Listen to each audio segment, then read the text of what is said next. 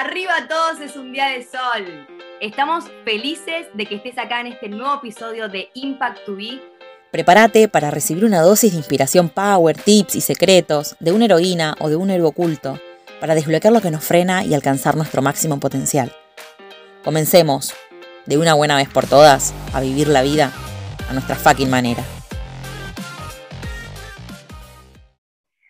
Bueno, Rodri, acá estamos, el podcast contigo, el episodio contigo, muy feliz, ya te agradecí, pero te vuelvo a agradecer, que estoy muy contenta de que estés acá y hacerte todas estas preguntas para que nos cuentes tu viaje del héroe, que estoy segura que me va a inspirar a mí y a muchas personas. Así que bienvenido y paso a presentarte para las personas que no te conocen. Les cuento que hoy estamos junto a una persona increíble, puede decirse que su propia vida es su gran mensaje. De sentirse atrapado casi sin salida en los enredos de su propia mente a convertirse en un verdadero maestro de todo lo que, ocurre, allí adentro. Supo exactamente cómo convertir el carbón en diamante y ayudar con ello a decenas y decenas de personas. Rodri es especialista en creencias limitantes y gestión emocional Master Coach profesional, interventor estratégico, formador de alto impacto, fundador de Amani y socio fundador del Instituto Tu Esencia, Academia de Formación Digital y Presencial con más de 800 alumnos en 20 países. ¡Wow! Todo lo que realiza en lo profesional lo hace con el fin último de poder aportar a que haya más armonía en el mundo. Por favor, pongamos todos los sentidos bien a tope para compartir este momento junto al gran Rodri Miranda. ¡Bienvenido! Muchas gracias. La verdad que es una de las mejores edificaciones que me han hecho en mi vida. La verdad que me pusiste ahí el tendón bien alto, pero gracias. Como te decía antes de comenzar, para mí es un placer colaborar en cualquier cosa que pueda hacer con ustedes que una de las cosas que me gustan es que buscan la excelencia en todo lo que hacen y cada vez que lo veo o lo escucho me doy cuenta de eso, así que gracias por eso. Muchas gracias, gracias por esas hermosas palabras. Y comencemos. Primer pregunta, yo te presenté, pero contanos vos, ¿cómo definís a Rodri Miranda? Sea, esa sea una de las preguntas más difíciles, ¿no? ¿Cómo se define uno a sí mismo? A mí me gusta, en vez de hablar de lo que he hecho o he conseguido, me gusta hablar de para qué estoy en este mundo. O lo que yo creo que para qué estoy, ¿no? Lo que se llama propósito de vida o la famosa misión de vida. Que en mi caso particular es poder inspirar y ayudar a la mayor cantidad de personas posibles a que se den cuenta de que pueden, de que son capaces y que se merecen construir un estilo de vida alineado a su esencia. Como tú decías antes, yo la verdad que he pasado por momentos de oscuridad y luego tuve la suerte de encontrar esa luz. Entonces yo me defino como una persona que ayuda a los demás, e inspira a los demás y eso es lo que me hace tener energía, vitalidad, levantarme por las mañanas felices y acostarme contento también. Hermoso. Y ya que nos contás esos momentos de oscuridad, ¿Qué nos podés contar de dónde venís, qué hacías antes y cómo llegaste hasta acá y a todo lo que lograste, todo lo que contamos y ayudar a tantas personas? El otro día volví a Uruguay, ya que yo soy uruguayo, y me hacían la pregunta de cómo pasé de, irme de Uruguay con paranoia a volver con una empresa ayudando a miles de personas en el mundo. ¿Qué, ¿Qué, pasó en ese viaje? ¿Cómo en dos años se puede transformar una persona tanto? Em, yo en Uruguay era un adolescente normal, o sea, tuve una infancia normal, una adolescencia normal, hasta que en un momento empiezo a, a sufrir bullying, algo que no se suele hablar mucho, por eso siempre que tengo la oportunidad de compartir esta historia, es muy bueno porque estoy seguro de que alguien o lo ha pasado o conoce a alguien que ha pasado y esto no se suele hablar. Y en esos momentos yo la verdad que no comprendía, no entendía eh, por qué me pasaba eso a mí. Luego de eso en Uruguay pude dejar que esto me pase cuando cambié de colegio, esperando y deseando que nadie me conociera para poder comenzar de nuevo. Luego me gradué como contador público, o como se dice en España, como contable. Y cuando terminé de estudiar necesitaba satisfacer una necesidad de, de, variedad, una necesidad de hacer cosas nuevas. No me gusta aburrirme y me empecé a drogar con muchos tipos de estupefacientes diferentes hasta que llegué al punto de crearme realidades que no eran reales. Es decir, en dos oportunidades creí que estaba muerto, mi mente me saboteaba de una manera increíble, incluso a veces sin estar bajo los estupefacientes. Imaginaba que personas se burlaban de mí, que me señalaban, que me juzgaban.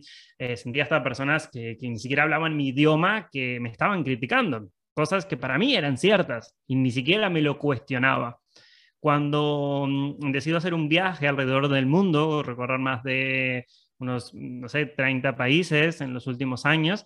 Después de eso me di cuenta de que yo estaba aquí y sentía que estaba aquí para algo más. Ahí me obsesioné con entender por qué mi mente me había saboteado durante tanto tiempo. Y empecé a estudiar en los mejores lugares, con las mejores personas que podía alcanzar y conseguir para comprender por qué me había pasado lo que me pasó. De ahí detecté las creencias que había tenido y empecé a darme cuenta de que podía crear mi propia realidad. Desde ahí fue que pude empezar a comprender más y empezar a ayudar a personas desde la coherencia que había pasado por ahí. Y desde ese momento es que he entrado en un momento de fluidez y me entrego a la vida desde ese fluir y no tanto pensar. Y desde ahí sé que cada vez que ayudo a alguien me estoy ayudando a mí mismo a través de esa persona. Y eso a mí me encanta. Y así fue como pasé de, de, esos momentos de paranoia a esos momentos de dedicarme hoy en día y vivir de mi propósito de ayudar a los demás. ¡Wow! ¡Qué historia tan inspiradora! Eh, impresionante. Y cuando eh, estabas en, ese momento en donde te diste cuenta que estabas para más y empezaste a hacer todos estos cursos y a capacitarte, eh, ¿viste como el camino, como que hubo algo que te llamó y fuiste, sabías que tenías, o sea, mentalmente, ¿tenías todo el caminito armado o fue como lanzarte y ver qué encontrabas? Esa es una muy buena pregunta. Cuando intenté responder una pregunta similar que me hicieron en Uruguay, lo resumí en tres puntos. Tres puntos que se los comparto a las personas para que se lo queden. Yo creo que el primero que te hace cambiar es experimentar el dolor. Hay un principio que dice la programación neurolingüística que nosotros huimos del dolor o nos acercamos al placer pero 8 o 9 de cada 10 personas necesitan experimentar dolor para darse cuenta que no quieren vivir eso. No es necesario, pero la mayoría de las veces es así y así fue en mi caso. Sentía tanto, tanto dolor de manera diaria, la pasaba tan, tan mal de manera, de manera diaria en esos días en Uruguay, en ese último año que estuve ahí, que ese dolor me llevó a descubrir información nueva. Yo no sabía si era cierto o no, no sabía si era verdad o no, pero a mí me servía y decidí creerlo. Como también había decidido creer mentiras durante mucho tiempo que me llevaban a limitaciones, en ese momento tomé la decisión de, no sabía si era mentira o verdad, pero a mí me sentía bien, me hacía sentir bien creer que podía construir un estilo de vida a mi manera. Y recibiendo nueva información, fue que ahí me llevó al tercer punto o el tercer paso, que es experimento la información nueva que tengo sabiendo que no importa si es verdad o no es verdad. Incluso siempre sabes que en nuestras formaciones decimos no te creas nada de lo que decimos, experimentalo. Si te sirve, quédatelo y si no, no te lo quedes. Entonces, lo primero que hice fue vivir dolor. Segundo, buscar nueva información. Y tercero, experimentarla. Y cuando la empecé a experimentar, fue que me empecé a sentir mejor conmigo mismo. Y puntualmente, cuando estaba en Egipto, me cuestioné mucho de si yo quería seguir en esa carrera, en esa carrera típica tradicional que me habían formado, explicado, los típicos, ¿no? que yo tengo 30 años en este momento, mis padres siempre me decían, haz una carrera, ten un título, trabaja y apunta a llegar a lo más alto en una empresa. Y en ese camino iba. Con ocho años de experiencia en empresas multinacionales, era un camino que para mí ya estaba como casi hecho. Tú que hablabas de caminos. Pero en ese momento me pregunté qué era lo que yo quería de verdad. Me empecé a identificar mi esencia, empecé a identificar mi alma, mi propósito. Y no lo podía comprender, pero sí sentía de que quería hacer algo distinto. Y desde ahí tomé una de las decisiones más difíciles de mi vida, que fue dejar a mi país, dejar mi familia, dejar mis amigos, dejar todo lo que conocía para entrarme en una incertidumbre de un mundo nuevo, que es esto de los pensamientos, de la mente y del coaching. Y, y ¿Cómo te sentías cuando tenías que dar ese paso? ¿Sentías miedo? ¿Sentías incertidumbre? ¿Cómo, cómo te sentías emocionalmente? Como dicen los españoles, acojonado. Con mucho miedo. Sí, sí, con mucho miedo. Es más, eh, ese miedo por probablemente una de las primeras veces en mi vida, al observarlo, me di cuenta de que el miedo no era limitación. Incluso yo hace unos meses atrás, en unas 35 mentorías y sesiones que hice, le pregunté a todas las personas con las que estaba mentorizando y haciéndole sesiones qué era el miedo para ellas. Y el 99, por no decir del 100 de las personas, siempre respondió lo mismo. Algo que me limita, que me aleja de lo que quiero. Una persona una vez me respondió una jaula en la cual me encuentro encerrada. Algo que no quiero experimentar, dolor. El miedo no es eso. El miedo es una oportunidad para que tomes acción en aquello que quieres. Obviamente me, me, refiero al miedo cuando quieres hablar en público y tu mente te dice, ay, quizás te vas a equivocar. No al miedo de no me quiero tirar arriba de un auto porque voy a tener un accidente. Ese miedo es de supervivencia. Me refiero al miedo que no es racional. Ese miedo que simplemente intenta protegerte, pero eres tú misma o tú mismo el que decide utilizar la adrenalina que tiene el miedo para tomar acción. Y ese momento que yo tuve que tomar esa decisión tenía muchísimo, muchísimo, muchísimo miedo, pero elegí actuar con miedo como dicen, ¿no? Sientes pereza, hazlo con pereza, sientes miedo, hazlo con miedo. Y ese momento fue un momento de mucho aprendizaje, porque desde ahí me hice gran amigo del miedo. Yo digo que el miedo es mi mejor amigo. Cada vez que siento miedo, veo la oportunidad de tomar acciones, veo la oportunidad de hacer cosas nuevas, porque mi experiencia actualmente me dice, fíjate la experiencia, el punto número tres, experimento. La experiencia me dice que cada vez que siento miedo y hago algo, el resultado es diferente a lo que mi mente cree y el resultado normalmente es mejor a lo que mi mente cree. Entonces ya no me dejo engañar por cuando mi mente me intenta sabotear, sé que no es cierto. Entonces elijo experimentarlo y validar si es cierto o no. Y la mayoría de las veces mi mente se equivoca y consigo un resultado mejor que el que pensaba. Qué espectacular, poderosísimo. ¿Y qué crees que, o sea, vos me decís esto del miedo, ¿qué crees que frena más a las personas cuando tienen que dar ese paso? ¿El miedo u otra cosa? Yo creo que principalmente es el miedo. Ahora bien, el sistema de creencias que nosotros tenemos determina mucho el significado que le damos al miedo. La mayoría de las personas tienen un sistema de creencias que no son conscientes que tienen y creen que toman las decisiones en su vida de manera consciente, pero es el subconsciente el que toma las decisiones por ella o por él. Y esto no es ni bueno ni malo, es una realidad explicada por la ciencia. La mayoría de nuestras decisiones se basan en aprendizajes anteriores.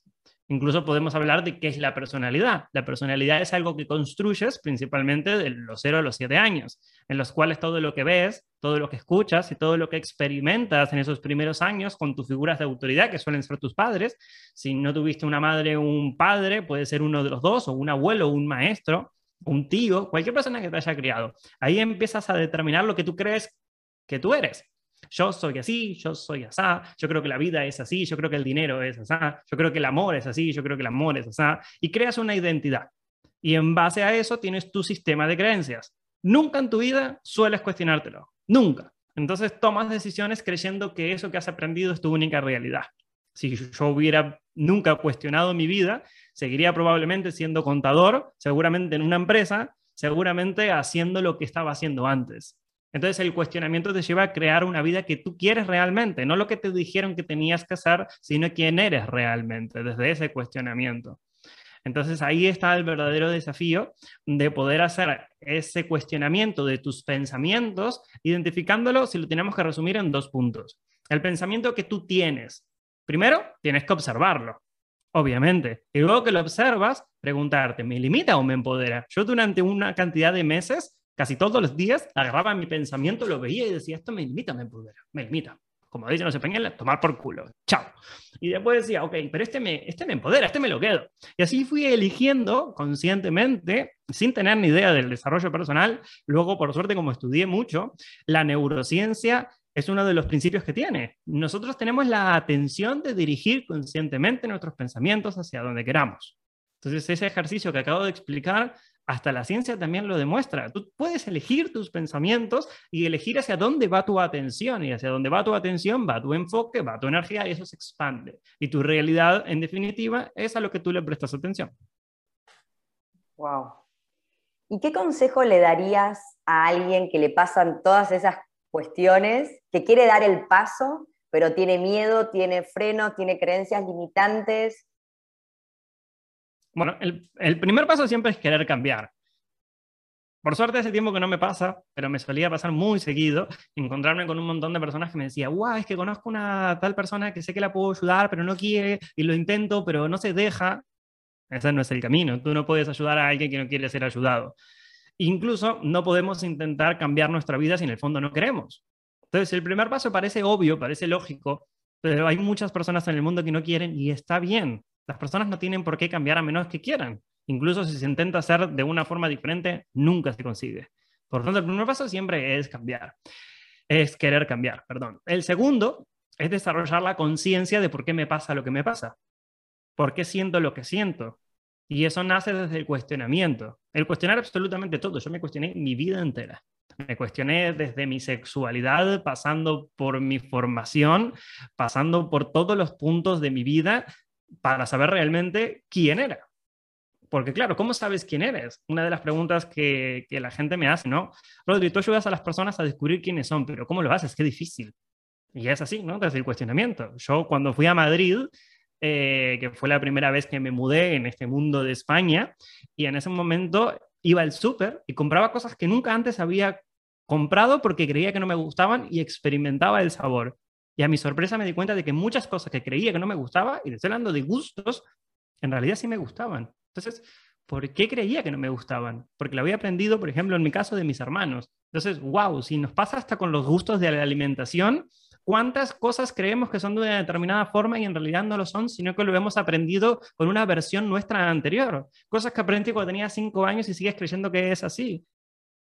Entonces, si hay una persona que se siente identificado con algunos de estos puntos o se encuentra perdida, perdido, si cree o considera que su mente la limita, Primero tiene que tomar la decisión firme e irrevocable, que se demoran tres segundos en decir, quiero cambiar mi vida. Desde ese lugar de actitud de guerrera, de guerrero, de compromiso, no de motivación, sino de compromiso, me comprometo a cambiar, empezar a cuestionarse. Desde el cuestionamiento empiezo a observar cosas y soy consciente. Y desde esa conciencia busco allá afuera en el mercado a alguien que esté en el lugar que yo quiero estar o alguien que tenga un programa que me pueda ayudar no a resolver mi problema. Como dice Tino Fernández, no existen los problemas, existen áreas de mejora. Entonces, desarrollar una mejora en un área que probablemente necesites, como yo lo pasé tanto en la comunicación como inteligencia emocional, como inteligencia mental, como de negocio, ventas y todo ese mundo, son habilidades. No naces o dejas de nacer. Todos lo podemos desarrollar.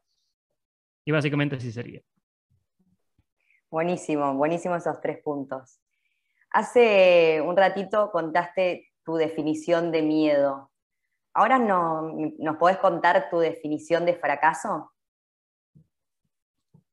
Mira, según Anthony Robin, no existen los fracasos, solo existen los resultados. O como yo me acuerdo que lo tenía pegado en la pared, experiencias. Creo que todas las personas que tienen el éxito, considerando el éxito como cada persona lo quiera considerar, dicen que han fracasado muchísimo en su vida. La diferencia entre una persona exitosa y una de la que no es la que sabe que el fracaso la acerca a ser su mejor versión y a conseguir los objetivos que quieren, mientras que las otras personas consideran que el fracaso es la excusa perfecta para abandonar. Sabemos que ninguna palabra tiene significado salvo el que nosotros le damos. Por lo tanto, invito a las personas a que le creen el significado que quieran pero que ese significado lo lleve a un estado de buenos recursos para tomar mejores decisiones, para tener un resultado mejor en su vida que el que quiere. A mí me gusta equivocarme, incluso me gusta pedir feedback. Soy fanático y pesado con feedback. Así comenzó en la empresa y así sigue siendo. Cada tres meses le hacemos un feedback y un cuestionamiento a nuestros alumnos, una encuesta para que nos ayuden a saber qué tenemos para mejorar. Y cada mejora o cada crítica constructiva o cada situación que no sale como yo creo, que es una definición que podemos entender fácil del fracaso, para mí es una increíble oportunidad para mejorarlo. Entonces siempre yo tengo como esa intención de mejora y nunca pensar que he fracasado. Si solo sé que esa información me permite tomar una mejor decisión más adelante, para mí el fracaso no existe. Genial. ¿Y cuál es tu fracaso preferido entre comillas, que te llevó a más aprendizajes? Si podemos hablar como de esos momentos, em, sin duda fue cuando tomé la decisión de experimentar drogas. Siempre que yo lo hice, lo hice desde un lugar donde voy a experimentarlo. Nunca lo hice como lo necesito, sino que siempre lo hice desde voy a experimentar qué me hace sentir esto. Y claro, a veces la droga lo que hace es transformar tu realidad. Te hace que veas una realidad o que sientas cosas que en tu día a día no lo sientes. Por eso muchas personas tienen como esos vicios porque le hacen perder su realidad, su realidad que están acostumbradas para tener una realidad distinta. Entonces, cuando yo probé diferentes estupefacientes, sin duda yo lo llamo como una estúpida idea que se me ocurrió, vivir y experimentar. Un amigo una vez me dijo que las drogas te mostraban el camino y tú tenías que seguirlo sin drogarte. Por lo tanto, invito a las personas a que no tomen la estúpida idea que tomé yo, sino que sigan el camino, que el camino podría ser el darse cuenta de que pueden construir la realidad que ellos quieran. No solo porque lo dice la ciencia, sino porque desde la coherencia yo lo he vivido. Entonces a mí la droga me sirvió para darme cuenta de eso. Lo bueno que hoy puedo seguir el camino sin necesidad de drogarme. Por lo tanto, si hay una persona que se está drogando actualmente, invitaría a que se cuestione por qué y para qué lo hace, que busca cuál es el aprendizaje y que busque un vehículo mejor. Yo dejé la droga por meditación, dejé la droga por una empresa. Mi empresa es mi droga, ayudar a las personas es mi nueva droga. Incluso conozco una persona que había tenido depresión que decía que salir a correr era su droga, porque de alguna manera eso genera los mismos químicos que las pastillas para la depresión. Las mismas sustancias que aparecen en las medicinas muchas veces se pueden generar de manera natural. Entonces yo hoy en día tengo una nueva droga, que es mi empresa y ayudar a las personas. Y obviamente es un vehículo mucho más sano que me ha enseñado ese momento que podríamos llamar de fracaso o de aprendizaje. Hermoso. ¿Y vos, Rodri, genio de creencias? ¿Qué creencias abrazás? Hmm, es una buena pregunta, no me la suelen hacer, ¿eh? A ver, yo tengo una creencia que es la que me gusta compartir en los eventos presenciales, en especial en, en el último que hice de, de, mil personas. Me encanta hacer ponerse a todos de pie y visualizar su dolor para luego visualizar su placer, para que sean conscientes de que existe una posibilidad de poder construir un estilo de vida nuevo. Y les invito a que digan, yo puedo, soy capaz y me lo merezco.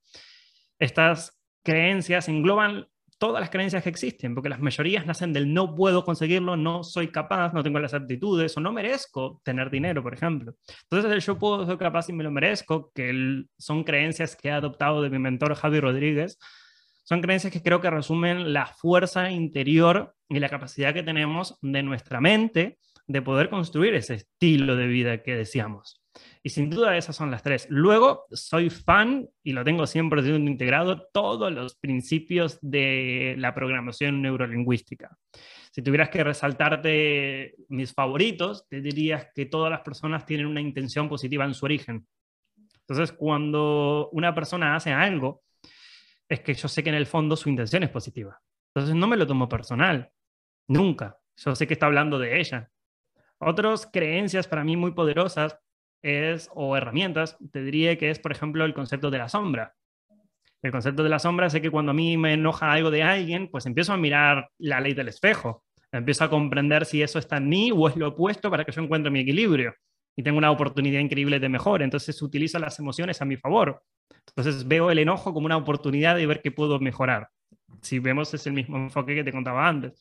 Otra de las, de las creencias o principios que tengo muy poderosos que me ayudan mucho en mi día a día es que, mm, bueno, el de toda intención es positiva en su origen, esa ya te la comenté. Y otra es que yo no me arrepiento de nada.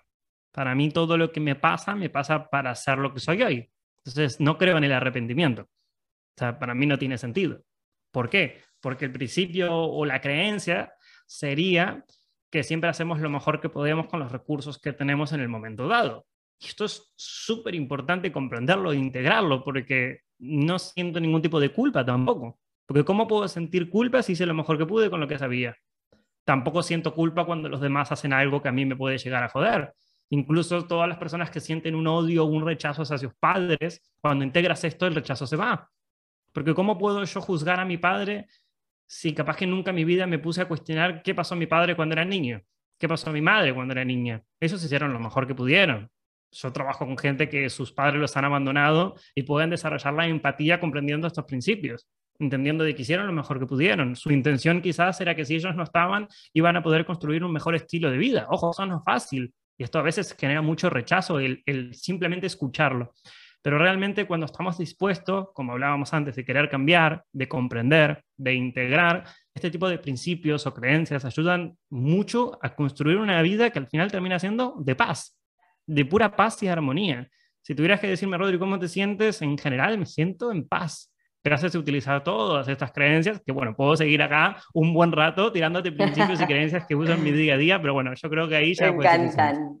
Me encantan, me encantan. Lo que, decís, lo que dijiste recién, esto de, la paz y, el aceptar que cada uno hace lo mejor que, puede con, lo que, con las herramientas que tienen en ese momento, me trae una reflexión esto de que mm, si hay algo que te molesta, estás yendo contra la vida del universo entero, o sea, o si tenés culpa, o sea, es ir en contra de, todo, en vez de eso aceptar y abrazarlo, es como, wow, cuando, cuando leí eso de, estás yendo contra la vida entera, tipo, eh, de lo que es, y, verlo con, ojos de aprendizaje y abrazarlo, y desde ahí sacar como el diamante, a ver qué puedo aprender, em, fue como, como un clic de, quiero estar a favor de la vida.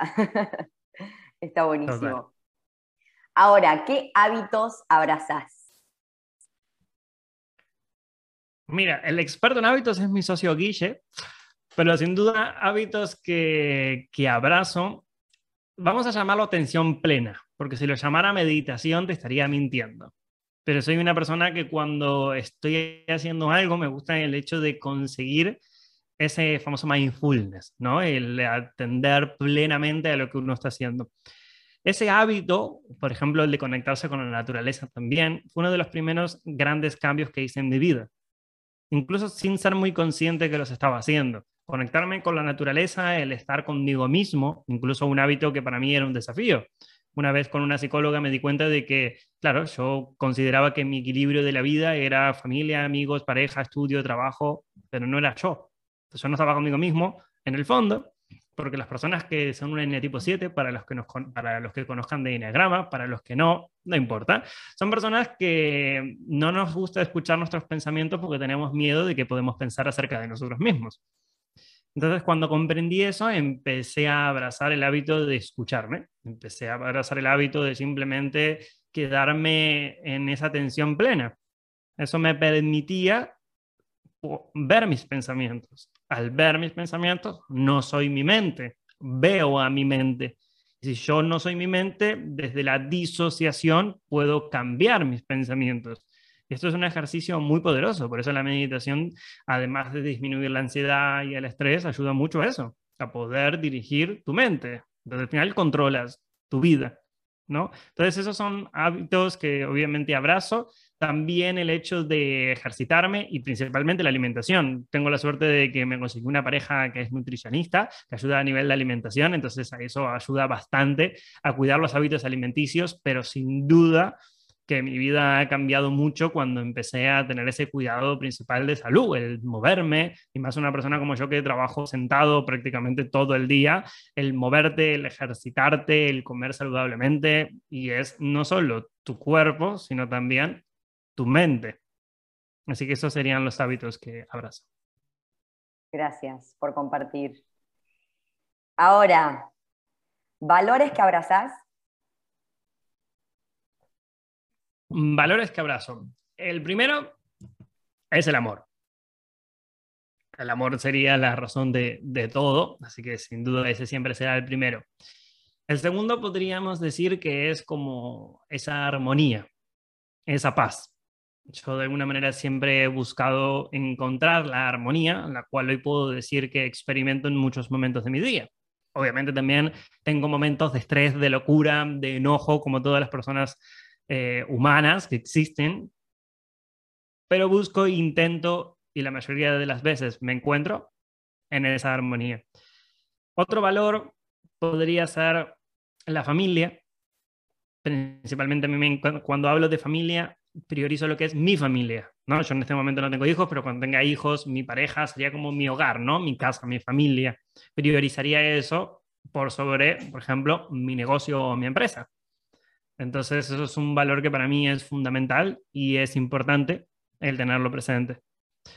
Otra de las cosas que, que podríamos llamarlo valor es la excelencia. Yo todas las cosas que hago intento que sean siempre excelentes. Una de las cosas que te decía al comienzo que me gusta que hacen Flor y tú. Y lo veo en ustedes porque obviamente es algo que yo tengo en mí, ¿no? Como hablábamos antes de la ley del espejo. Intento siempre hacer las cosas de la mejor forma que puedo, sin juzgarme y culparme por no hacerlo porque no busco el perfeccionismo, sino la excelencia. Entonces la excelencia sin duda es un valor en el cual es un filtro en el que yo hago las cosas. Entonces siempre intento buscar esa excelencia. Y si tuviera que, que, decirte alguno más, me enfocaría en el valor de la contribución. El valor de la contribución es el hecho de siempre priorizar estar aportando un valor. Es lo que a mí me hace sentir especial, único es lo que me hace sentir a gusto con mi día a día, que puedo terminar como terminaba el día de ayer, después de dar una clase en la certificación de coaching de esencia, exhausto, que casi me caía, parado, pero es la felicidad de, de haber contribuido, en especial en eso, contribuir a que la gente contribuya, es multiplicar tu propósito por mil. Y sin duda son esos principales valores que tengo que, que incluso está bueno que todas las personas lo tengan porque es su brújula de vida, esos valores. Hermoso. Dijiste excelencia. A veces nos confundimos con perfeccionismo. ¿Cuál es la diferencia entre perfeccionismo y excelencia? Me encanta la pregunta porque yo era una persona muy perfeccionista. Em, gracias a un socio que, tuve en mi vida, él me dijo, Rodri, tú no buscas el perfeccionismo, tú buscas la excelencia. Y en el momento dije, no entiendo nada, explícame qué significa esto. Él me dijo, claro, que tú quieres ser un 1% mejor cada día. Esto es como la filosofía Kaizen, esa mejora continua, de ser mañana mejor de lo que soy hoy. Y en esa filosofía a mí me gustó porque comprendí que según mi experiencia, cuando yo intentaba ser perfecto, mm, primero me frustraba porque nunca lo conseguía, porque la perfección no existe.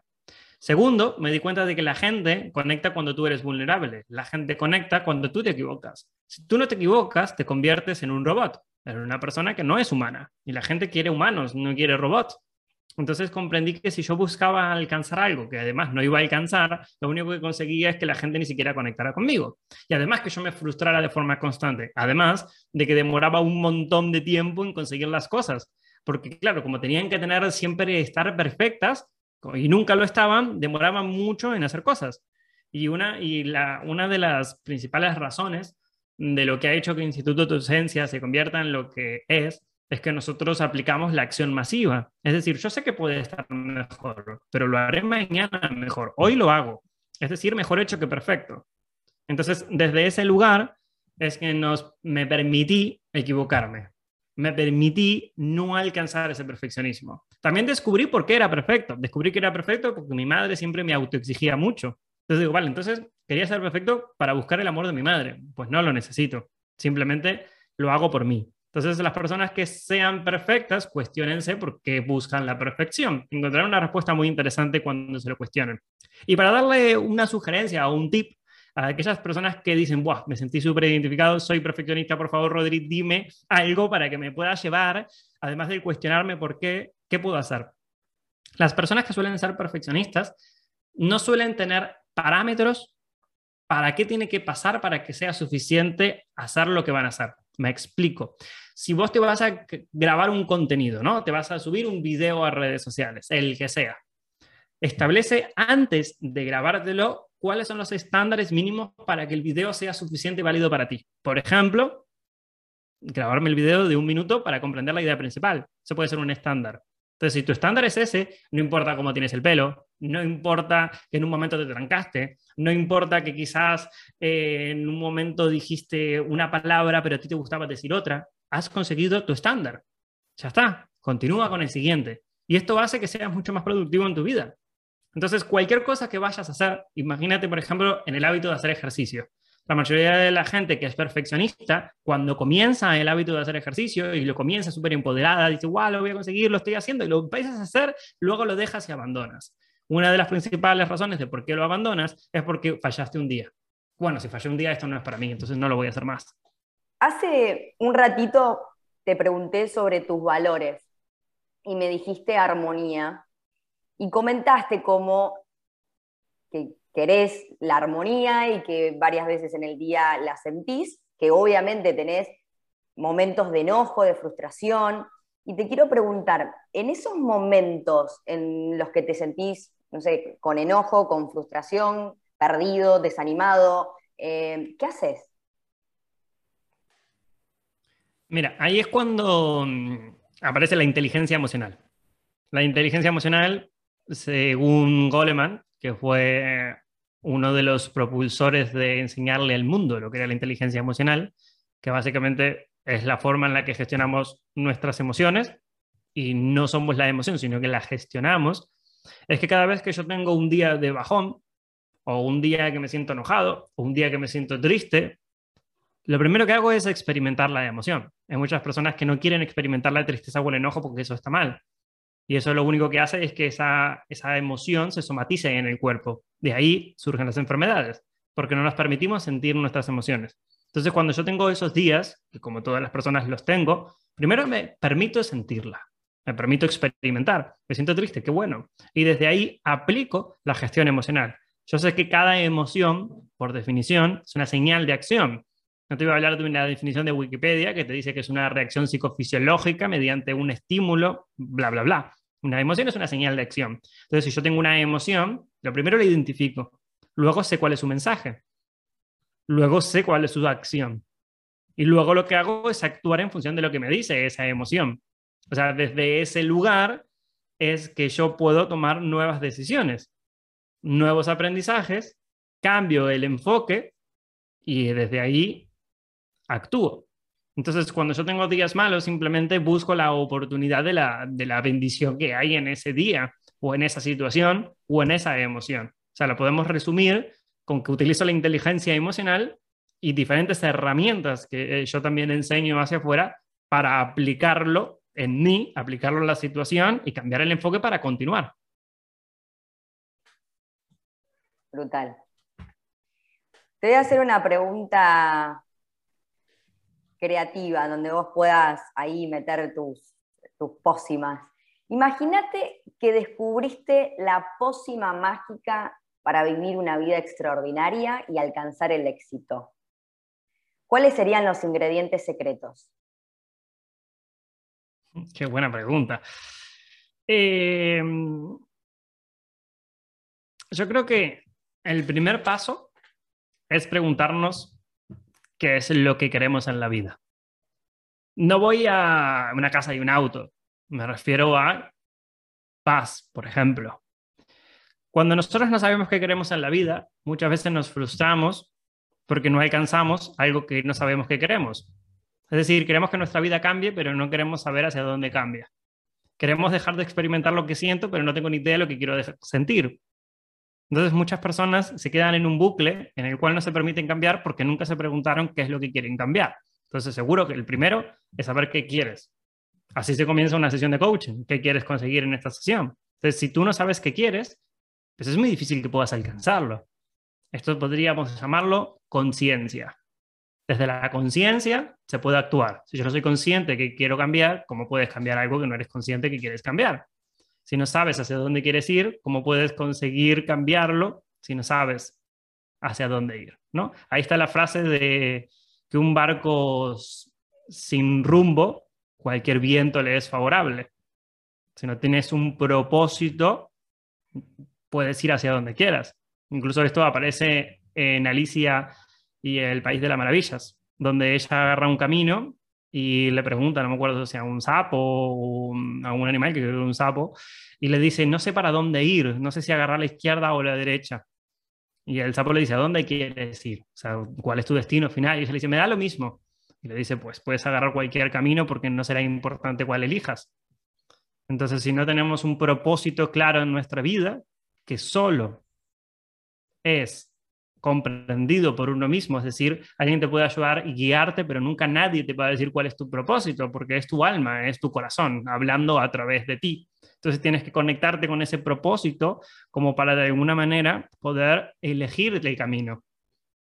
También podríamos meter ahí principios como que la vida es un juego y nosotros elegimos cómo jugarlo. Podemos vivir la vida como víctimas como avestruces. Avestruces sería ese animal de dos metros que se esconde bajo la tierra para no ver lo que pasa a su alrededor, es decir, que ignoran lo que les sucede.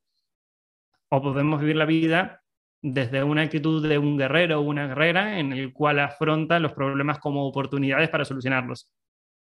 Es decir, elijo jugar esta vida de la forma en la que yo quiero y no como me dijeron que tenía que ser. Por lo tanto, desde la conciencia, desde saber hacia dónde ir, desde un propósito, comprendiendo que la vida es un juego, elijo jugar como yo tenga ganas, comprendiendo lo que hablábamos antes, no existen los fracasos, solo hay resultados, porque lo último que le metería así como en esa poción es que no es necesario que lo consigas o no lo consigas. Yo no necesito mi empresa, yo la elijo y la prefiero. Yo no necesito tener dinero, yo lo elijo y lo prefiero. Porque si lo hago desde el que lo necesito, es lo que le pasa a las personas cuando dicen, yo aplico la ley de atracción, pero no lo consigo. Porque estás diciendo, quiero tener dinero. Y cuando cada vez que tú dices, quiero tener algo, lo único que le demuestras al universo o a Dios es que no lo tienes. Entonces, ¿cómo puedes querer y sentirte que mereces algo que consideras que no tienes? Lo primero me siento merecedor de ello y luego actúo en consecuencia. Actúo como si ya lo tuviera, pero no desde el demiento, sino desde el siento que lo pertenezco de verdad. Entonces, como actúo desde ahí, siento que en esta vida que es un juego, merezco y prefiero vivir este propósito de vida, pero no lo necesito. Cuando tú aplicas ese desapego, es que no importa que lo pierdas, porque ni siquiera era tuyo, simplemente lo eliges. Y si se va, eliges otra cosa. Y así sigues experimentando este juego de la vida. Genial, genial esa pócima. Ahora, tus libros preferidos, esos que, que han influido en tu vida y que recomendás. Mira, libros favoritos. Sin duda el primer libro que he leído en mi vida, yo pensé que no iba a leer libros en mi vida hasta que llegué a Madrid, estaba haciendo un curso de velocidad de lectura y dije, bueno, necesito un libro, si quiero aprender a leer más rápido, necesito algo para comenzar. Y ahí elegí Anthony Robin, Poder sin Límites. Comencé leyendo ese libro y me acuerdo que mm, ya en las primeras hojas les mandaba captura de pantalla a mis amigos con los que había hecho el viaje por el mundo, porque yo les transmitía conceptos muy similares a los que aparecían en ese libro y por primera vez en mi vida me di cuenta de que no era el único loco en el mundo. Desde ahí, esa frase que nos encanta decir, que mientras los locos seamos más, los locos serán los demás. Entonces comprendí de que había un montón de, conceptos de desarrollo personal y que, que me sentía 100% identificado con ellos. Me obsesioné, me lo leí en 14 días. Fue el primer libro y lo leía de manera muy, muy rápida. Me encantó todo lo que encontraba en ese libro. Incluso muchos en los principios, como este que te compartía, el no existen los fracasos, solo los resultados, los saqué de ahí. Como de que no necesitamos saber de todo para beneficiarnos de todo, también lo saqué de ahí. Como que la vida no nos sucede a nosotros, sino que la vida nos sucede para nosotros, también lo saqué de ahí. O sea, hay muchos conceptos que yo creo que todas las personas en algún momento de nuestra vida lo tenemos que leer. Después otro libro muy importante es el, tiene que ver con el del, no me acuerdo ahora cómo se llama, el mentalidad de, creo que mentalidad exitosa. ¿Los secretos de la mente millonaria? Ese, Los secretos de la mente millonaria. Acá lo tengo. Ese, ese es un libro. Este. Ese, ese mismo, de Hart muy bueno. Ese libro, mm, cuando lo leí, también me gustó porque mm, la forma que yo tenía de cambiar creencias estaba escrito a su manera ahí. Y muchas de las cosas que compartía él también era una forma de filosofía que, que yo tenía y que obviamente reafirmé y obviamente agregué porque hay contenido muy valioso ahí que no lo sabía y que me ayudó un montón.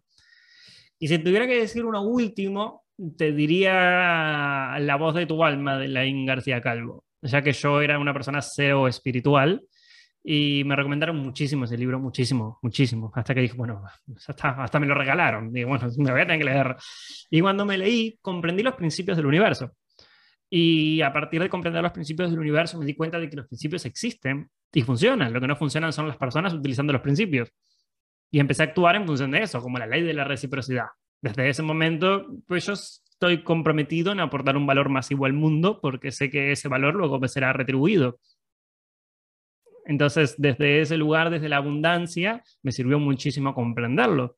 También me di cuenta de la ley de la gestación y diferentes leyes. Dentro de estas está la famosa ley de atracción, en la cual te explican muchas cosas que no se pueden explicar de otra manera. Y además la IN para mí es un referente no solo en el mundo espiritual y uno de los número uno en el mundo, sino también a nivel de marketing.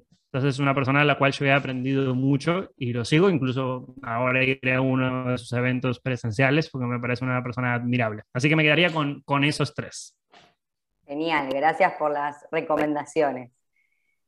Y anteúltima pregunta, una frase de cabecera tuya o de alguien más. Ya nos diste algunas, pero si nos querés decir otra. Sí. Han compartido varias. Mira, justo cuando, cuando estaba pensando en esto de los libros, me di cuenta de que no había mencionado uno, así que voy a aprovechar esta pregunta para mencionarlo.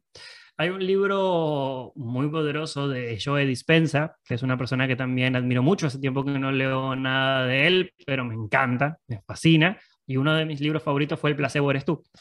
Y quizás esa frase de cabecera, de alguna manera, lo podemos resumir en el mero título del libro, El placebo eres tú. Yo siempre pensé que nosotros teníamos el poder de a través de nuestros pensamientos, autoconvencernos de lo que sea. Si yo pensé dos veces que estaba muerto y yo sentí paranoia, pues claramente creo firmemente que podemos convencernos de lo que sea.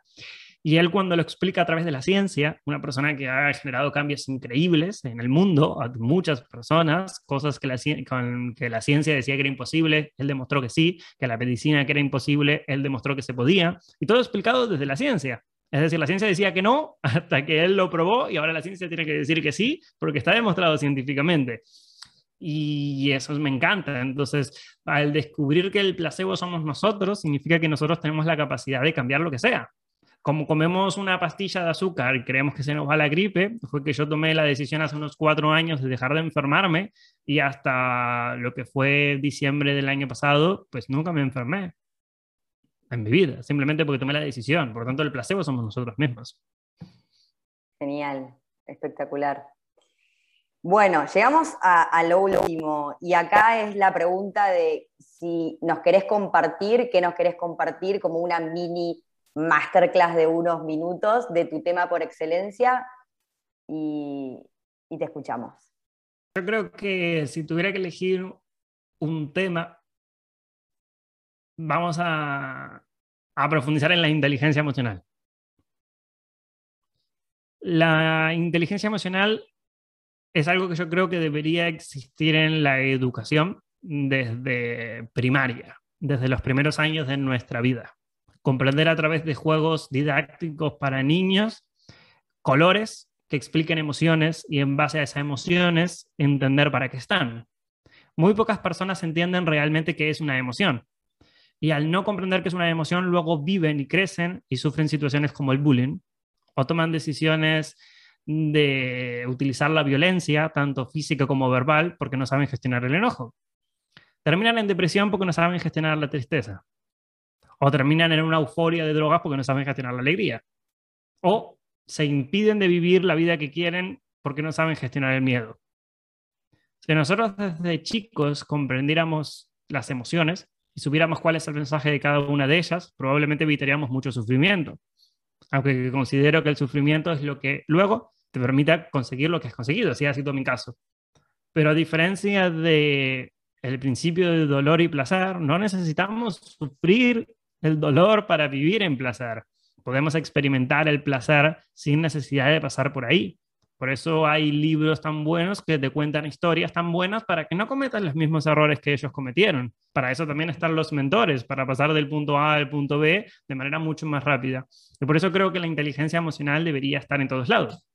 Como para aportarlas a las personas cuáles son los elementos que está bueno que sepan a nivel emocional. Lo primero es esa definición de una emoción, es igual una señal de acción. Cada emoción que tú sientes te está diciendo algo. En vez de ser la emoción, pregúntate, ¿qué me está diciendo esta emoción? En vez de simplemente ponerte a gritarle a tu pareja, gritarle a la planta o gritarle a tu padre, pregúntate cuál es la norma o principio que esta persona está incumpliendo conmigo. En vez de enojarme porque alguien llega tarde, me pregunto cuál es la norma o principio que yo tengo, quizás la puntualidad, quizás en vez de enojarme y gritarle, le puedo decir, estás incumpliendo un valor que para mí es importante, que es la puntualidad. Me gustaría que definamos o cambiemos estas normas juntos para que podamos hacerlos. Es el concepto de la triada emocional. La triada emocional es un trío que de alguna manera define los pilares de por qué tenemos una emoción. No tenemos una emoción porque sí, tenemos una emoción porque hemos elegido una triada. La primera tiene que ver con el enfoque. Hacia dónde va tu atención, va tu energía, y hacia dónde va tu energía, eso se expande. Y tu realidad es eso. Si yo estoy en una situación en la cual mi padre o mi madre me hace algo y yo me enfoco solo en eso, en lo que me hizo, probablemente sienta rabia y solo sea rabia. Pero yo cuando cambio el enfoque y me pregunto cómo puedo mejorar, cuando cambio el enfoque, digo, ¿qué puedo aprender de esto? La emoción cambia al instante, en un segundo. La emoción puede cambiar. Luego, el segundo concepto es el vocabulario o el lenguaje, o incluso el significado que le damos a lo que estoy viviendo. ¿El bullying para mí es lo peor que me pasado en la vida o es lo mejor? Cuando tengo un problema con mi pareja, ¿esto es que la pareja es una mierda o es una oportunidad increíble como para mejorar la relación en mi pareja y que al final dure más tiempo? ¿No? Entonces, ¿cuál es el vocabulario que yo utilizo para describir las situaciones? Cuando soy un niño, no tengo la capacidad de describir las situaciones de una manera muy rica. Entonces mi vocabulario es muy pobre, mi experiencia es muy pobre. Si como un niño tu papá o tu mamá no juega contigo, papá o mamá no me quieren. Pero como adultos podemos utilizar un lenguaje mucho más rico. Entonces puedo utilizar una comunicación o un entendimiento, un vocabulario diferente para describir la situación. Por ejemplo, yo lo que estoy haciendo es darle un significado de empoderamiento o, o de limitación. Entonces tendríamos el enfoque, el significado o el vocabulario o el lenguaje, y finalmente tenemos la fisiología. Cuerpo es igual a emoción, emoción es igual a cuerpo. Entonces, con tu mero cuerpo puedes cambiar una emoción al instante. Si tú te pones la espalda recta o hombros rectos, miras hacia arriba, de alguna manera estás en un estado de buenos recursos, de empoderamiento. Y en cambio, si tienes los hombros hacia abajo, si miras hacia abajo, estás en una postura de tristeza. Las personas deprimidas suelen tener una postura así. Y cuando ves a una persona caminando por la calle, te puedes dar cuenta al instante de cómo es su emoción. Entonces, si utilizamos esta triada emocional, tendremos la capacidad de solo en un minuto de cambiar nuestra emoción. Así de fácil. Obviamente es una práctica, pero esa es la magia de la triada emocional. Muchísimas, muchísimas gracias por por, traer la inteligencia emocional, por todo lo que nos contaste, por los secretos, la pócima, tus creencias y, tu historia tan inspiradora para, para inspirarnos, para motivarnos y demostrarnos que se puede. Muchísimas gracias por escuchar. Esperamos que lo hayas disfrutado tanto como nosotras. Y si es así, te invitamos a suscribirte, publicarlo y compartir el mensaje con quien más desees. Nos vemos en el próximo. ¡A brillar!